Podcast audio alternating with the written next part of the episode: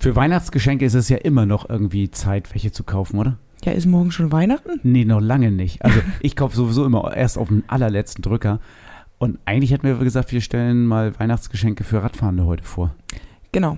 Aber statt Konsum haben wir eher das Thema jetzt reparieren. Das ist gerade mega aktuell. Ich würde gern darüber ein bisschen was erzählen. Fahrrad, immer ein Teil der Lösung. Dein Podcast, der dir dabei hilft, die Welt und dein Leben ein bisschen zu verbessern. Du erfährst von Lösungen, die sowohl mit dem Fahrrad als auch dem E-Bike möglich sind. Starte deine Tour, lass dich inspirieren. Wie immer mit Mailin, der Expertin für Radabenteuer, und Thorsten, dem Experten der Fahrradbranche. Eher Rüpel oder eher Mäuschen, Marlene? Dezent auf jeden Fall. Was heißt dezent? ja, ich bin halt auch, also ich bin grundsätzlich, glaube ich, kein Rüpel, aber Mäuschen würde ich jetzt auch nicht sagen. okay. Also mir geht es gerade um äh, Verhalten mh, mm, gegenüber anderen Verkehrsteilnehmern, Fußgängern, anderen Radfahrern und, und, und. und. Ja. Wie, wie machst du es da? Ähm, ganz unterschiedlich. Also irgendwie mache ich es jedes Mal falsch. Also egal, was ich mache. Ja, das habe ich auch das Gefühl. Egal, was man tut, das ist sowieso falsch. Ich habe halt unterschiedliche Techniken. Also wenn ich jetzt, wenn du meinst ja, wenn man sich irgendwie ankündigen möchte, wenn man mit dem Rad unterwegs ist, auf, auf dem Radweg. Und ähm, manchmal klingel ich, manchmal huste ich einfach schon aus fünf Kilometer Entfernung, dass die hören, da nähert sich jemand an, ähm, obwohl ich gar keinen Husten habe. Und also es ist echt immer unterschiedlich. Manchmal rufe ich ganz laut Hallo und ähm, ja, aber im Grunde genommen ist alles, was man macht, immer irgendwie verkehrt. Entweder heißt es, haben sie keine Klingel oder die erschrecken sich und sagen, klingeln sie mal leiser. Ähm, also wie man es macht. Ja, tatsächlich erlebe ich das auch. Es ist völlig egal, wie man sich ankündigt. Es ist auf jeden Fall, oder nicht in jedem Fall, aber ganz, ganz häufig, dass es nicht wirklich auf Gegenliebe stößt. Also meine beliebteste Methode, mich anzukündigen, ist einfach äh, Moin oder Guten Tag zu sagen. Also von schon weiter weg Guten Tag. So. Ähm, dann beim Vorbeifahren oder wenn man vorbei ist, äh, Dankeschön, sich zu bedanken, dass die Platz gemacht haben. Und dann kriegt man einen Kommentar, haben Sie keine Klingel? Ja, und du denkst, du warst so freundlich. Äh, hm, okay, ja, ich habe eine Klingel und das bei der nächsten Person oder bei der nächsten Gruppe klingelst du und dann kriegst du äh, den Anschluss, ist ja auch kein Radweg hier oder fahren Sie nicht so schnell? Also egal, was passiert, oder was du machst, wie du dich ankündigst, irgendwie, man kann es den Leuten nicht recht machen. Also ich will ja nicht sagen, dass es immer so ist, aber es ist wirklich schon häufig. Und jedes Mal denke ich, warum ist doch alles gut? Ja, ich habe auch das Gefühl, manchmal ist Klingeln nicht dafür da, dass die Leute aus dem Weg gehen, sondern dass die Leute erschrocken in den Weg reinspringen. Ja, das ist das nächste. Das habe ich ja, das habe ich glaube ich schon mal beschrieben. Also gerade wenn so ein, so ein Weg da ist, so ein Schotterweg oder wo also Radfahren auch erlaubt ist oder Wege im Wald da laufen äh, zwei Menschen, die spazieren nebeneinander. Sollen sie auch nebeneinander gehen? Ich will ja auch nicht hintereinander laufen, wenn ich spazieren gehe. Dann klingelt man oder sagt Guten Tag und dann springt der Linke ganz aufgeregt nach rechts und der Rechte ganz aufgeregt nach links und die Situation ist die gleich schlecht wie vorher. Hast du das schon mal erlebt? Ja, sehr häufig sogar. also ganz häufig ist es aber tatsächlich auch so, dass die Fußgänger dann selber total das Lachen anfangen und du dann dein Tempo einfach drosselst und ein bisschen Rücksicht nimmst. Ja, da sind natürlich, ähm, wenn das ein Pärchen ist, was da spazieren geht, äh, wenn die Partnerschaft ganz klar ist und die Frau den Mann zu sich rüberreißt oder andersrum, dann ist natürlich alles super. Aber das ist sehr, sehr selten. Aber habe ich auch schon erlebt. Ja ja, wie geht man denn mit solchen Situationen um? Also, ähm, dass das irgendwie ein Problem ist, das wissen wahrscheinlich alle Menschen, die mit dem Rad unterwegs sind. Und es gibt ja auch immer wieder Konflikte, ob es jetzt mit Fußgängern ist, mit ähm, Menschen, die mit Hunden unterwegs sind. Da gibt es ja immer wieder irgendwie der, jeder, der sagt, ja, der andere ist Kacke. Ja, ich glaube, das lässt sich nicht lösen. Also, wenn ich spazieren gehe und ein Radfahrender von hinten kommt oder ähm, eine Gruppe Radfahrer von hinten kommt, ja, dann muss ich muss ich halt Platz machen. Das ist so und dann ärgere ich mich auch jedes Mal drüber und denke, hm, naja, okay. Aber es nützt ja, was, ich ärgere mich auch nicht drüber. Ich bin ja selber Radfahrer. Äh, von daher ärgere ich mich nicht großartig. Aber es ist so, ich merke schon, es ist nicht komfortabel für mich als Fußgänger überholt zu werden und es ist äh, für mich einfach ein, eine Belästigung. Und jetzt muss ich äh, also den Langmut haben und muss das einfach so akzeptieren und mich dann nicht drüber, gar nicht drüber ärgern fällt mir selbst als äh, Rad, äh, Radfahrer, als Enthusiast beim Radfahren schwer, wenn ich zu Fuß gehe. Ja, kann ich verstehen. Gibt es denn da irgendwie klare Regeln, ähm, die da definieren, wie ich mich zu verhalten habe bei Überholvorgängen? Ich meine, beim im Straßenverkehr bei Autos ist es ja so. Ja, also eine Abstandsregelung oder sowas ist mir nicht bekannt. Ähm, ich würde mal als oberste Regel sagen, freundlich miteinander umgehen, äh, Respekt voneinander, ähm, Sicherheit vermitteln. Aber das ist halt auch immer schwierig. Ne? Also was ist eine hohe Geschwindigkeit und was ist keine hohe Geschwindigkeit? Oft äh, schimpfen die Leute schon, wenn man mit 15 oder 20 Kilometer, Stundenkilometer an denen vorbeifährt. Das empfinde ich jetzt als Radfahrer überhaupt gar nicht schnell. Selbst 30 oder so würde ich sagen, ja. Also andererseits gehen die Leute an der Straße spazieren, wo die 70 fahren und im gleichen Abstand an denen vorbeifahren mit den Autos. Also ist immer alles relativ. Okay, nett miteinander umzugehen ist ja eine Sache. Also ich bin ja auch ein Freund davon, immer höflich zu sein. Manchmal gelingt mir das aber einfach nicht. Ähm, ich denke da jetzt zum Beispiel an Hundebesitzer. Ich kenne super viele Hundebesitzer, mit denen ich mich auch austausche und jedes Mal schimpfen die über Radfahrende. Ich kann das ja auf der einen Seite verstehen, wenn es wirklich so Rambos sind, die vielleicht nicht klingeln, soll es ja auch geben. Ähm, aber dann heißt es immer so, ja, ich habe ja eine Flexleine und mein Hund, der läuft links und rechts und quer und das ist ja lebensgefährlich lebensgefährlich für die Radfahrenden, ja. ja. Also ich glaube, gerade diese langen Leinen, die machen mich wahnsinnig. Also wenn ich da freilaufende Hunde, ja, ich weiß, das ist in der Regel nicht erlaubt, aber das, wenn der Besitzer und der Hund ein gutes Team sind und äh, wirklich sehr gut gehorchen kann, habe ich da überhaupt gar kein Problem mit. Aber denn diese Flexleine, äh, meistens ja dann auch Hunde, die äh, in der Regel nicht ganz so äh, gut gehorchen, dann ist die, ich weiß gar nicht, ob da eine Leine ist, die liegt ja am Boden, die sehe ich gar nicht als Radfahrer und dann äh, auf einmal spannt die sich oder verhätelt sich bei mir. Also grauenhaft, diese langen Leinen. Wenn die, wenn die Herrchen und Frauchen ihre Hunde dann nicht an der kurzen Leine, also sie ranholen und an der kurzen Leine halten, äh, da, da könnte ich verrückt werden. Also das ist, äh, ich finde das wirklich sehr gefährlich für Radfahrende. Ja, und dann ist halt die Frage, wer ist da denn im Recht? Also ist das, ist das okay, wenn ich meinen Hund einfach über den Radweg laufen lasse oder bin ich als Radfahrer verpflichtet, dann abzusteigen und vorbeizuschieben? Oder? Ja, das ist ja genau das Problem. Also ich würde von dem Hund mindestens das gleiche gute Verhalten wie von jedem anderen Teilnehmer im Verkehr. Also dann dazu sind Hunde nun mal, das sind ja keine wilden Tiere. Also da muss ich eben den Hund sehr, sehr eng am Menschen führen oder da, wo er eben keine Gefahr mehr darstellt. Wenn die Hunde das nicht können, dann kann ich eben nicht mit denen am Verkehr teilnehmen oder dann muss ich mit denen irgendwo anders hingehen, wo es eben keine anderen Menschen und Radfahrenden gibt viel auch oft diese freilaufenden Hunde, die dann einem hinterherjagen und kläffen und versuchen nach der Wade zu schnappen, könnte ich ausflippen. Also ich bin dann so voller Adrenalin und so aggressiv, weil ich fühle mich ja, also ich bin, ich fühle mich nicht angegriffen, ich bin ja angegriffen. Und in dem Fall, da bin ich dann auch, da bin ich ganz schnell auf 180. Ja, das kann ich verstehen. Also es gibt ja immer solche und solche Verkehrsteilnehmer. Ne? Das ist jetzt wahrscheinlich alles ein bisschen negativ und pauschalisiert. Ähm, es gibt sicherlich auch Radfahrende, die sich äh, unpassend verhalten, aber genauso gibt es halt auch Fußgänger oder Hundebesitzer, die sich unpassend verhalten. Und ich finde, ähm, auch gerade so im Dunkeln jetzt in dieser Jahreszeit, man erwartet von mir, dass ich eine Beleuchtung trage, dass ich ähm, auffällig gekleidet bin und ich kann halt eben nicht Menschen aus dem Weg klingeln, wenn ich sie nicht sehe. Das kommt auch noch dazu, ja. Dann sind Fußgänger manchmal nicht beleuchtet ne, und erscheinen im, im Lichtkegel nicht so richtig ja. schnell. Aber grundsätzlich, lasst uns nochmal festhalten ähm, und ein Appell an alle, äh, freundlich miteinander umgehen. Meine, also ich bleibe tatsächlich bei meiner Methode von Weiten schon äh, Guten Tag, Guten Abend äh, oder Moin zu rufen. Also ich, mir fällt nichts Besseres und Freundlicheres ein.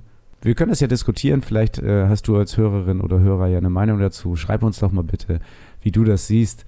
Wie ähm, machst du dich bemerkbar? Klingelst du, hubst du, lässt du den Freilauf rattern? Grüßt du auch alle freundlich mit einem freundlichen Hallo? Ja, das Thema mit dem Grüßen und dem Beiseitespringen, ich, das ist ein ewiges Thema. Ich weiß nicht, ob es da jemals Verbesserungen gibt. Ich hoffe ja immer darauf, dass es äh, ein bisschen vorwärts geht. Aber wo es wirklich vorwärts geht, ist wieder ähm, in der EU. Die haben ja einen neuen Gesetzentwurf vorgelegt, der eventuell auch uns Fahrradhändler betrifft. Das ist jetzt was? Da geht es um die Reparierbarkeit von Elektronikartikeln oder Verbrauchsgütern, hochwertigen Verbrauchsgütern, glaube ich, darum geht's. Ähm, okay, aber da verstehe ich das Problem nicht. Ist nicht alles, was ich kaufe, auch irgendwie reparierfähig? Also wenn ich, ich denke jetzt so an Fernseher, den kann ich doch immer wieder zurück äh, in den Fachmarkt bringen und reparieren lassen, oder? Ja, nicht? das ist eben genau nicht passiert. Also viele von diesen großen Geschichten, also großen Verbrauchsgütern, sind eben nicht reparierbar. Selbst Waschmaschinen oder Fernseher, sonstige solche großen Geräte sind oft nicht reparierbar. Also ich glaube, wenn du mir jetzt mittlerweile mit dem Fernseher irgendwo hingehst, die meisten werden einfach nur ausgetauscht. Okay, das ist natürlich total ärgerlich, weil da ja total viele Ressourcen auch drin stecken, ne? Total viele Ressourcen stecken da drin. Also genau das war das Problem. Die haben also die enorme Müllmenge äh, genannt. Ich habe einen Zeitungsartikel gelesen, da stand die ähm, Müllmenge drin, die gehofft wird, dadurch einzusparen. Und das waren schon, das waren schon etliche Millionen Tonnen und das ist schon erstaunlich. Dann muss es ja scheinbar in deren Augen günstiger sein, einfach den Artikel auszutauschen, als da sich die Mühe zu machen, das zu reparieren. Ist es wahrscheinlich auch in der Regel. Also das wird die Hersteller wahrscheinlich tatsächlich mehr Geld kosten. Denn du musst ja auch Ersatzteile vorhalten. Du musst äh, die Ersatzteile irgendwie verteilen können. Du musst Menschen haben, die das reparieren können.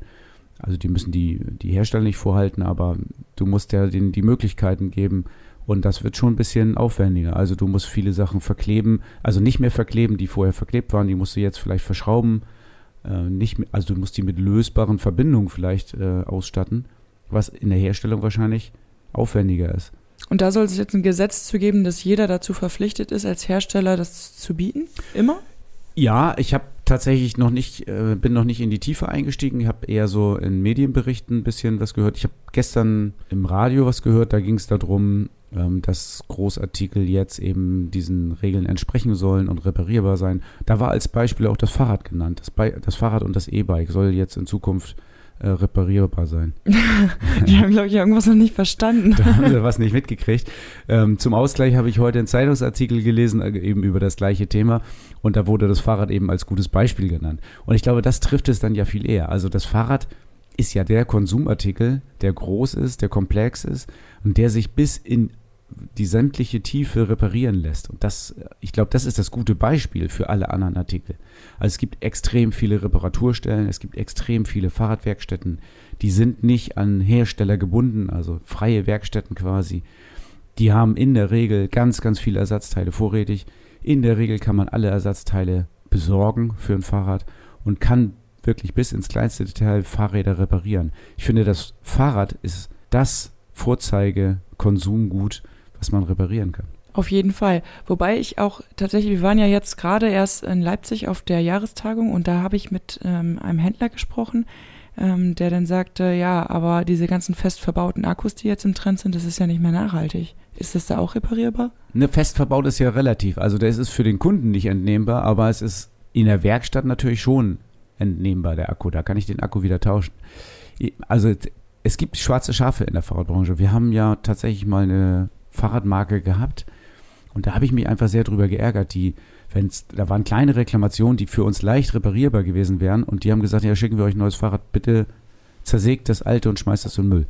Ja, das kann es ja nicht sein. Genau, also einer der Gründe, warum wir diese Marke nicht mehr führen, weil das einfach mich total geärgert hat, dass die sich nicht annähernd die Mühe gegeben haben, das reparieren zu lassen und äh, Ersatzteile rausgeschickt haben, sondern einfach gesagt haben, billigste Lösung ist, alte wegschmeißen, neu, kriegst ein neues.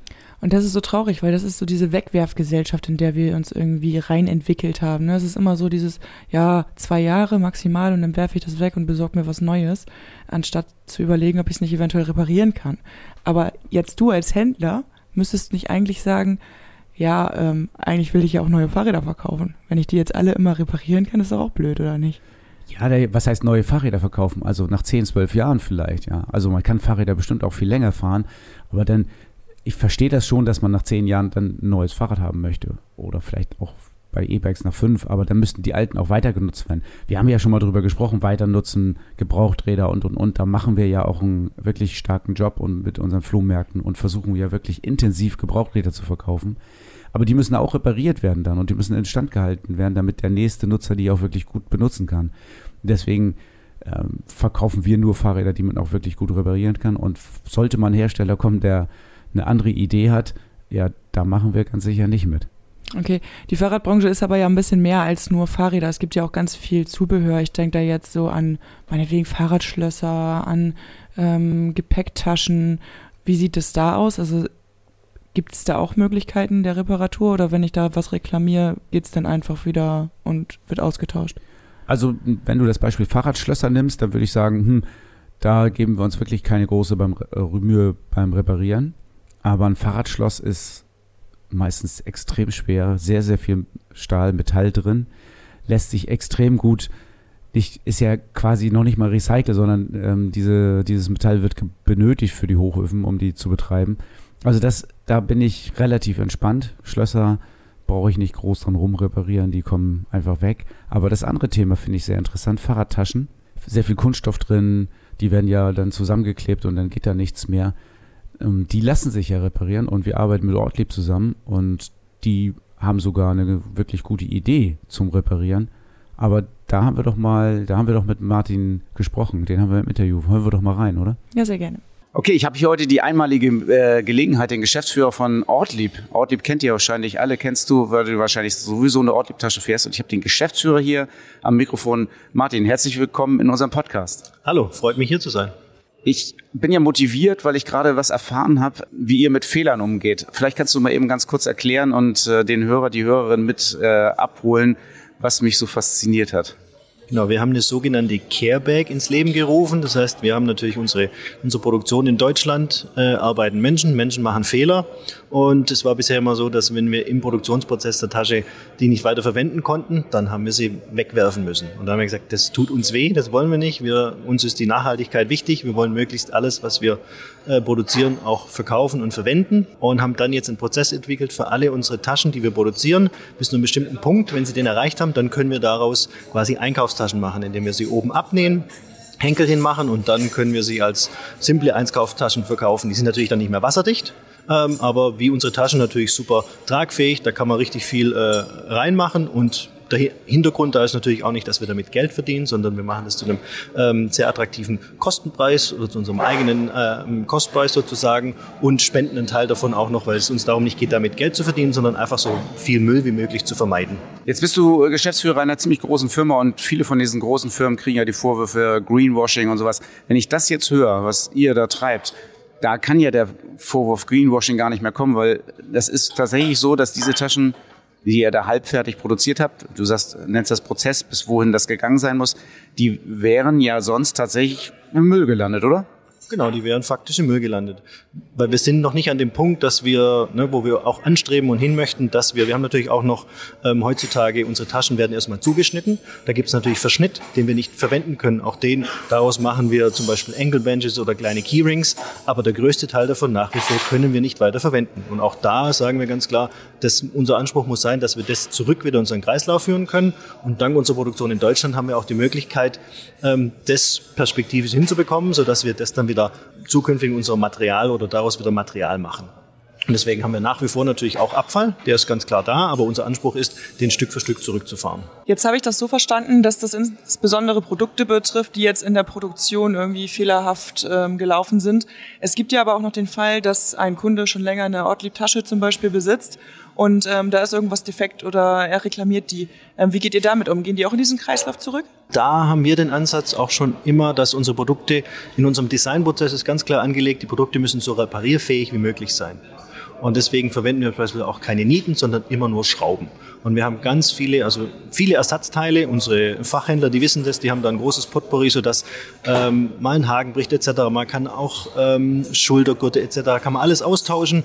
Ähm, wir schulen auch Händler Stück für Stück, machen das selber auch, ähm, um Löcher ähm, wieder zuzuschweißen etc. Sodass viele unserer Taschen, ähm, die sind sowieso schon langlebig, aber wir dann zweites, drittes Leben ähm, durch die Reparatur ermöglichen können und so eben auch gewährleisten wollen, dass die Tasche so lang wie möglich hält. Das ist das, der größte Wert der, der, Nachhaltigkeit, ist die Langlebigkeit. Das ist unser, ähm, ja, unser größter Anspruch. Und natürlich, wenn Sie irgendwann mal das Ende des Lebenszyklus erreicht haben, ja, dann müssen wir die Taschen auch entsorgen. Und da haben wir Stand heute auch noch kein Prozess, dass wir das wirklich zurückführen können in den Kreislauf.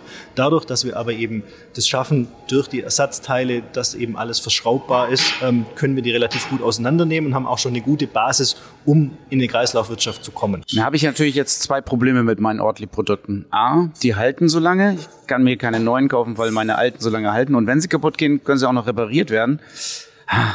Was mache ich denn jetzt? Einen Flohmarkt auf für meine alten Ortlieb-Sachen oder? Nee, dich daran freuen, dass du so eine tolle Tasche hast und möglichst vielen Menschen erzählen, wie toll die Ortlieb-Taschen sind, damit viele lieber die Taschen kaufen als andere Taschen, die nicht so langlebig sind. Genau, finde ich gut. Also falls jetzt jemand zuhört, der meine gebrauchte Tasche haben möchte, dann kann ich mir eine neue kaufen. Also ich äh, versuche die dann mal gebraucht zu verkaufen oder wie du sagst, äh, mich daran zu erfreuen, dass sie so lange hält. Aber ich habe echt Taschen, die sind schon, also ich würde sagen, über 20 Jahre alt. Finde ich auch immer noch gut, aber da gibt es halt ein paar neue Modelle, die würde ich auch gerne haben. Also nochmal der Aufruf, wenn jemand hier ist, der eine gebrauchte Tasche haben möchte. Ich habe eine. Ja, Martin, super spannendes Thema. Äh, richtig gut, auf was für einem Weg ihr da seid. Vielen Dank, dass du dir die Zeit genommen hast, mit uns zu reden. Und ähm, ich wünsche euch weiterhin viel Erfolg und ganz viele langlebige Produkte. Danke, vielen Dank, dass ich hier sein durfte. Ja, und auch Ortlieb macht trotzdem manchmal Sachen falsch oder beziehungsweise noch nicht perfekt. Wir haben ja gerade auf der Mitgliederversammlung mit ganz vielen Mitgliedern die Henkel an Ortlieb zurückgegeben. Ähm, die Henkel der Taschen? Nee, die Henkel von den Pappverpackungen. In den Pappverpackungen stecken so Plastikhenkel drin, die kann man ganz einfach wieder entfernen. Die werden ja gar nicht benutzt. Also man benutzt die, um, das, um die Pappverpackungen an die Wand zu hängen oder daran, dass die Schachteln nach Hause zu tragen. Aber in der Regel bauen wir ja die Taschen schon an. Das heißt, die Henkel bleiben bei uns. Die Pappverpackung auch. Das wäre natürlich super, wenn man die wieder verwenden kann. Aber diese Plastikhenkel, die nach dem Gebrauch eins zu eins so sehen, aussehen wie vor dem Gebrauch, die haben wir jetzt an Ortlieb zurückgegeben. Einfach so unangekündigt und gesagt, hier. Na, wir haben das schon, wir haben denen schon Bescheid gesagt, dass da was kommt. Ähm, und die haben auch gesagt, das ist ein Artikel, den können wir wirklich gut zurücknehmen. Das Schöne daran ist, die können die Henkel jetzt einfach wieder in ihre Maschine reinschmeißen und äh, die neuen Verpackungen damit ausstatten.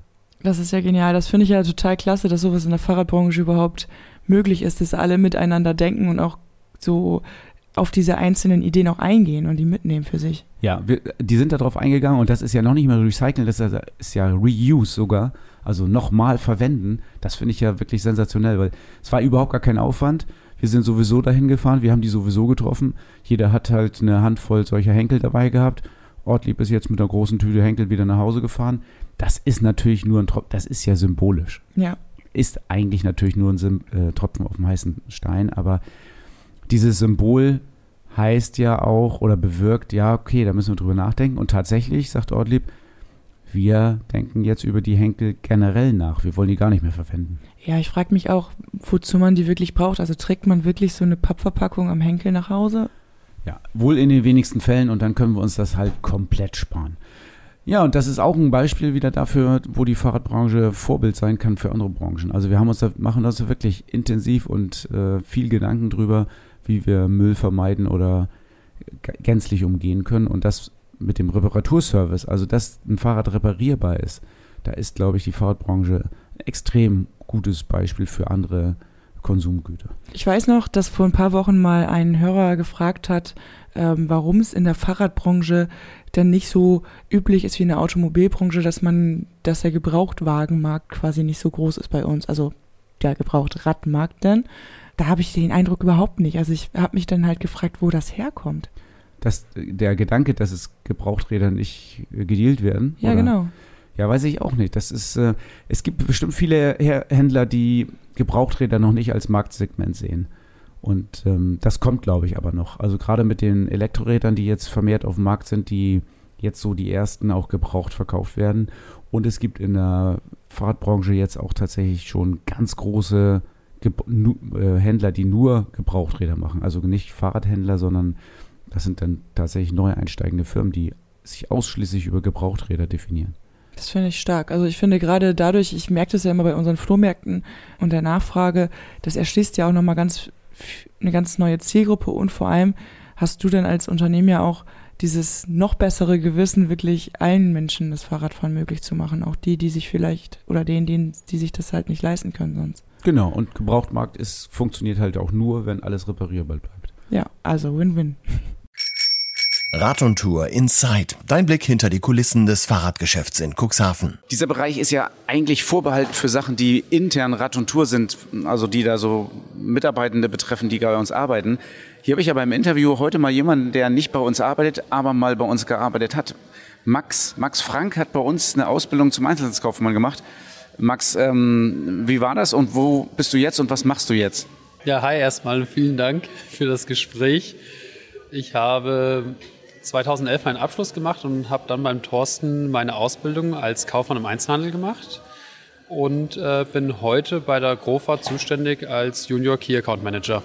Das hört sich auf jeden Fall mal äh, großartig an und das ist, finde ich, ein ganz gutes Beispiel dafür, dass man lokal in einem kleinen Fahrradladen eine Ausbildung machen kann und dann in die weite Welt hinaus und bei großen Firmen arbeiten kann. Ist das tatsächlich ein Sprungbett und ein Start, den man so machen kann? Ja, doch, definitiv. Ähm, und das weißt du, Thorsten, ich bin ja bis heute sehr dankbar für diese Ausbildung, ähm, denn wenn man klein anfängt, äh, kann man sich ziemlich viel erarbeiten und von Grund auf vieles kennenlernen und auch vieles verstehen, was einem ja wirklich bis heute bei vielen Tätigkeiten immer wieder weiterhilft. Okay, und ich weiß ja, was du für ein guter Verkäufer bist. Ähm, was hätte ich denn damals tun müssen, damit ich dich halten, hätte halten können?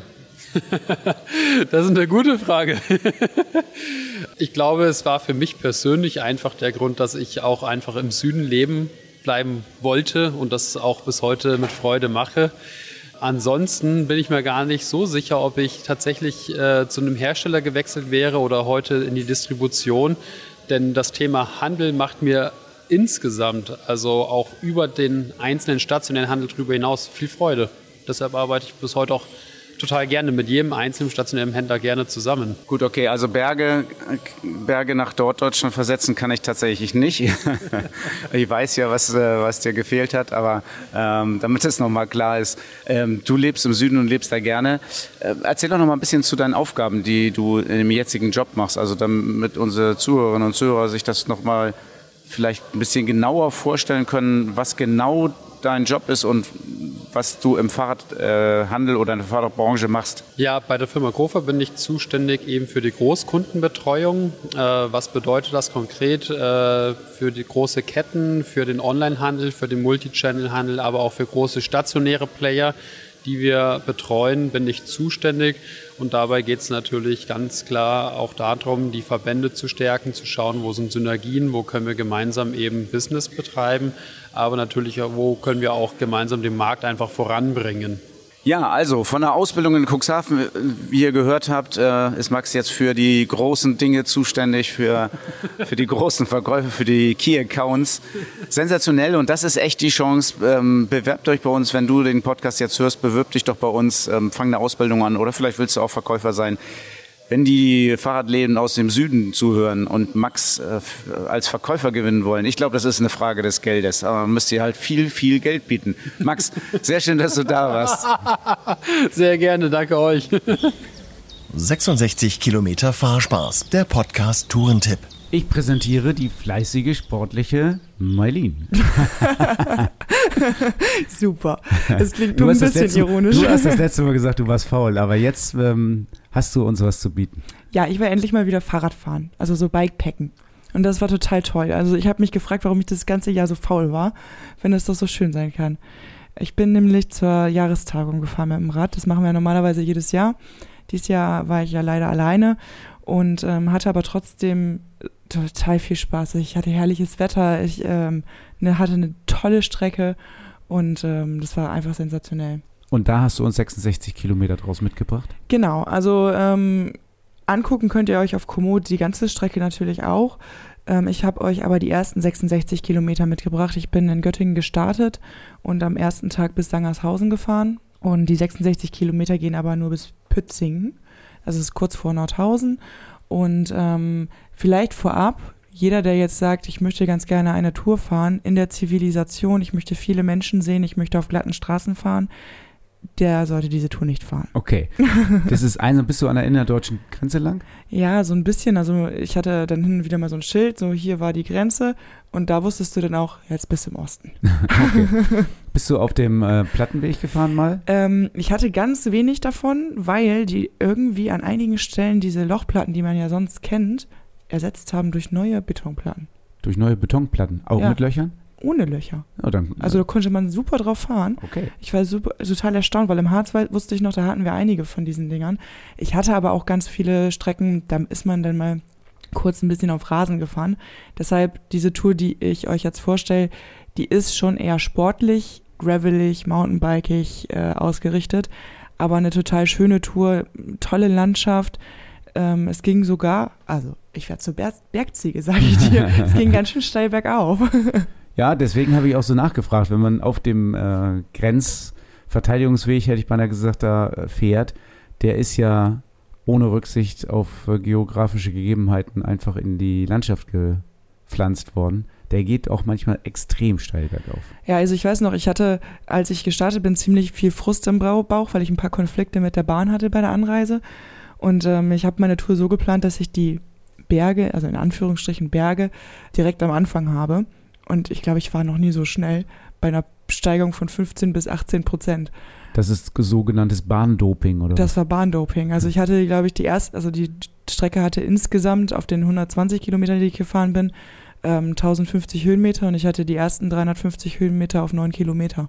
Ah, okay. Und das Also- war für Vielleicht- mich schon sportlich. Ja, ich bin auch schon mal in Göttingen losgefahren. Ich weiß, äh, weiß was du meinst, ja. Genau, aber total schön, also wirklich abwechslungsreich, Wald, weite Wiesen. Das war alles so mega schön bunt zu dieser Jahreszeit. Du bist ja im November gefahren, aber es war trotzdem noch goldener Herbst, ne? Ja, es war goldener Herbst, das, wie gesagt, das Wetter war sensationell, kein Wind, die Sonne schien. Gut, das Einzige, wo man in dieser Jahreszeit vielleicht ein bisschen drauf achten muss, gerade wenn man so im Wald fährt, das Laub, man sieht nicht immer unbedingt den Untergrund, aber wenn man ein bisschen vorsichtig fährt, auf jeden Fall ähm, toll, tolles Erlebnis. Auch Okay, also die. Strecke bist du gefahren mit dem Gravelbike, Genau. 40 mm Bereifung, Ja. Gepäck bei Bikepacking, also mit Gepäck. Mit Gepäck, genau. Ich hatte meine Arschrakete hinten dran und ähm, das war's. Okay, dann weiß ja jeder, mit was er auch fahren kann. Also Mountainbike ist auf jeden Fall easy, Gravelbike geht auf jeden Fall auch, ohne Gepäck vielleicht sogar mit ein bisschen schmaleren Rädern. Ja, also was ihr auf jeden Fall dabei haben solltet, ist ausreichend zu essen und zu trinken, weil das gibt's auf dieser Strecke definitiv nicht. Ähm, ihr fahrt zwar durch das ein oder andere kleine Dorf, wo man sich dann auch mal freut, dass man Straßen sieht, aber Einwohner sieht man in der Regel nicht und ähm, es gibt auch nichts zum Einkaufen. Ja, kenne ich. Also alles mitnehmen und Spaß einpacken und Essen einpacken und Trinken einpacken. Genau. Das Fahrrad-Highlight der Episode mit Thorsten und deinem Verkaufsexperten von Rad und Tour. Du bist ja deine Tour mit dem Terra gefahren. Du bist äh, Orbea Terra-Fahrerin, oder? Ja, genau. Ich habe den ganz neuen Rahmen vom Abea Terra, den Carbonrahmen und der ist einfach mega cool. Der ist cool und fährt auch gut, oder? Ja, mega. Also das Rad ist ein super leichtes Rad und ich habe damit einfach total viel Spaß. Du kannst das indivi- individualisieren, das hatten wir ja in der letzten Episode schon besprochen. Und was soll ich sagen? Ich liebe mein Terra einfach total. Und das ist, glaube ich, ähm, Terra ist ja quasi bei Orbea einfach schon fast ein Oberbegriff. Es gibt ja Terras von bis. Also es geht los bei knapp über 1000 Euro bei den Terras in Aluminium-Varianten. Die Aluminium-Varianten kann man in verschiedensten Ausstattungen sich konfigurieren oder auch kaufen direkt. Und dann geht es ins Carbon-Terra über und das Carbon-Terra geht dann ja hoch bis in die 10.000 Euro Bereich. Also Terra ist quasi ein, Oberbegriff für alle Gravel-Bikes, die es bei Orbea gibt. Du hast äh, eine Carbon-Variante mit einer schönen Ausstattung und ähm, schöner Farbe, weil man bei einigen Modellen auch die Farbe konfigurieren kann. Und wir haben ganz viele da zum Probefahren in allen Größen und äh, sofort lieferbar. Also wer jetzt äh, sagt, ja, so ein jetzt im Herbst und Winter so ein Gravelbike, das ist meine Ablösung zum Rennrad oder zum normalen anderen Rad. Terras sind da und auf jeden Fall eine Empfehlung, lass dich, lass dich mal beraten. Und es gibt so viele verschiedene Terras, da ist auch eins für dich dabei. Ja, und das Beste an meinem Terra ist tatsächlich die eingelassene Klappe im Unterrohr. Das müssen wir aber sagen, das ist nur beim Carbon, das ist nur bei dem, das ist nur bei dem Carbon-Modell äh, möglich. Also es, ähm, was du meinst, ist diese ähm, Serviceklappe unter dem Flaschenhalter. Da hast du die Möglichkeit, noch Sachen zu verstauen. Ne? Genau, mein Multitool transportiere ich nicht mehr in der kleinen Satteltasche hinten, sondern das steckt jetzt im Unterrohr. Nur das Multitool oder ist noch mehr da drin? Ich habe noch Würste dabei ähm, für meine Tubeless-Reifen. Alles klar, okay. Man könnte auch einen Schlauch sogar da deponieren, ne? Ja, schönes, schönes Rad auf jeden Fall, schöne Möglichkeiten und äh, ein tolles Rad, äh, den Winter zu überbrücken und bis zum Frühjahr, Sommer äh, einfach mal ein bisschen graveln und die Wälder und die Schotterwege genießen. Und das erwartet dich beim nächsten Mal bei Fahrrad immer ein Teil der Lösung.